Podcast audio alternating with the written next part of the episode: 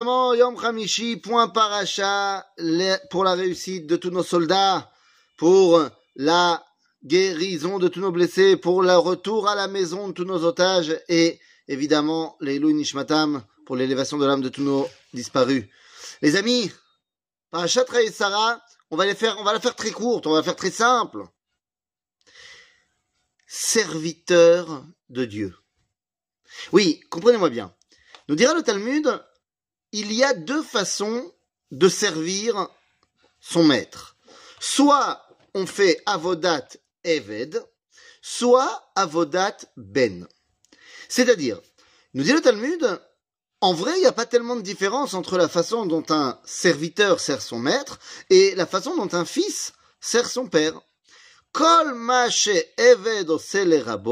ben chayav la. Donc, en vrai, c'est un peu pareil. Si mon maître euh, dit, enfin, un maître dit à son serviteur, amène-moi un café, le serviteur est obligé de lui amener un café. De la même façon, si un père dit à son fils, amène-moi un café, il est obligé de lui amener un café. Dit la Gemara, mais il y a quand même une différence. C'est que, Eved lo le pashpesh beginze aviv, ben rachai le pashpesh beginze aviv.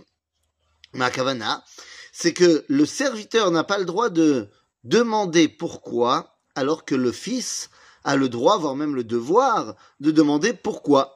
Ben vient du mot bina, le discernement. Donc, eh bien, le ben, quand son père lui demande, il doit faire. Mais il doit aussi demander, mais pourquoi? Parce qu'il veut comprendre, il veut avancer. Alors que le eved vient du terme araméen ouvda, qui veut dire un fait. C'est-à-dire, on te demande de faire, c'est tout, fait sans comprendre. Eved, c'est donc un exécuteur, le fils est un compreneur. Bon, d'accord. Donc ça veut dire que c'est mieux d'être Ben que d'être Eved. Très bien. Mais alors comment est-ce possible qu'on va nous dire, à propos de notre paracha, que Yafa Sichatan shel Avot Mitoratan shel Banim Que c'est mieux la sicha, les discussions des serviteurs de nos pères, plutôt que la Torah des enfants? De quoi on parle? Eh bien, on parle de notre paracha. On parle de notre paracha où on va voir Eliezer, le serviteur d'Abraham, qui va revenir qui va raconter deux fois toute l'histoire. C'est-à-dire qu'il va nous raconter tous les péripéties de comment il va arriver au puits, il va rencontrer Rivka, tout ça. Et lorsqu'il va être interrogé par Lavan et Bethuel, eh bien, il va re-raconter toute l'histoire. Maintenant, dans les faits, c'est normal qu'il soit passé un truc et que lorsqu'il le raconte, il le raconte. Mais nous, le lecteur, pourquoi est-ce qu'on me le raconte deux fois? La Torah est avare de mots. On aurait très bien pu dire et Eliezer leur a raconté l'histoire et puis c'est tout. Pourquoi on a besoin de revenir exactement les mêmes versets? Et là, on va nous dire parce que ça fait kiffer d'entendre Eliezer.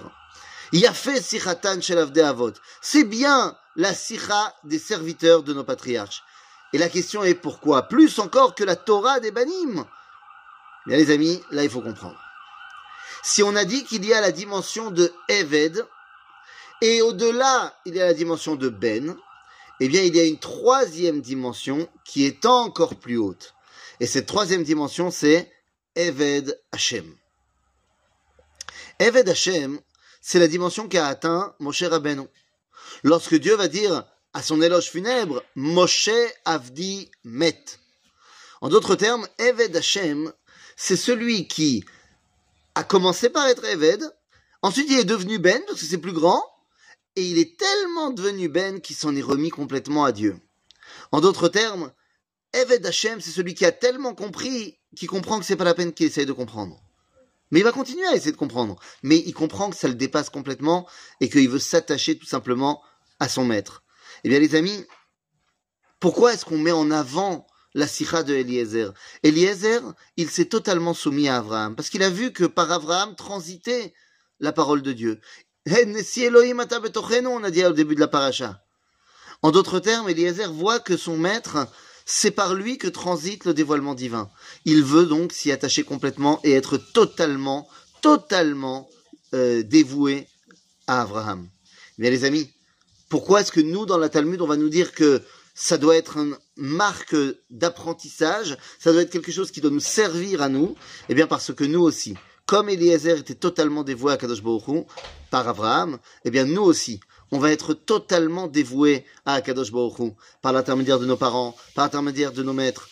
En d'autres termes, nous voulons ressembler à Eliezer, ressembler à celui qui se soumet complètement à Akadosh Baruch Hu après avoir compris à quel point ça valait le coup. Les amis, soyons, nous aussi, les successeurs de Eliezer, les successeurs de Moshe Rabbeinu, Eved Hashem. À bientôt les amis, Shabbat Shalom.